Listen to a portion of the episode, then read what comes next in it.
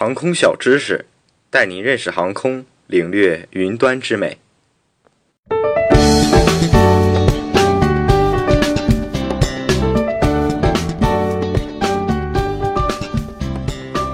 飞机牵引时用的拖把。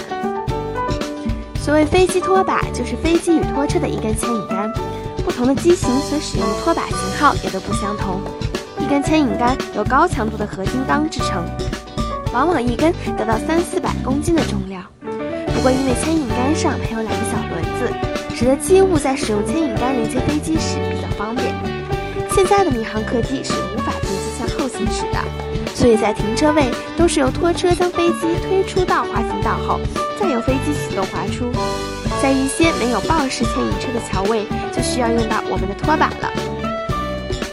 在牵引飞机过程中，拖把是唯一牵引车与飞机之间的连接，从而控制飞机的运行方向。因此，在每次牵引飞机前，我们机务都会对拖把的各个部件进行仔细的检查，特别是重要部位剪切削。在推飞机的过程中，会出现各种各样的意外情况，最常见的是飞机的刹车没有松开。而拖车已经开始启动推动，这样就很容易发生飞机与拖杆的连接处发生硬性损伤。所以在拖杆的端部与飞机的连接处设计了一种很细的剪切削，如果发生比较大的剪切力，削子就会先行折断，从而将拖杆失效，不会使飞机部件受到比较大的推力，也就能起到保护飞机部件的作用。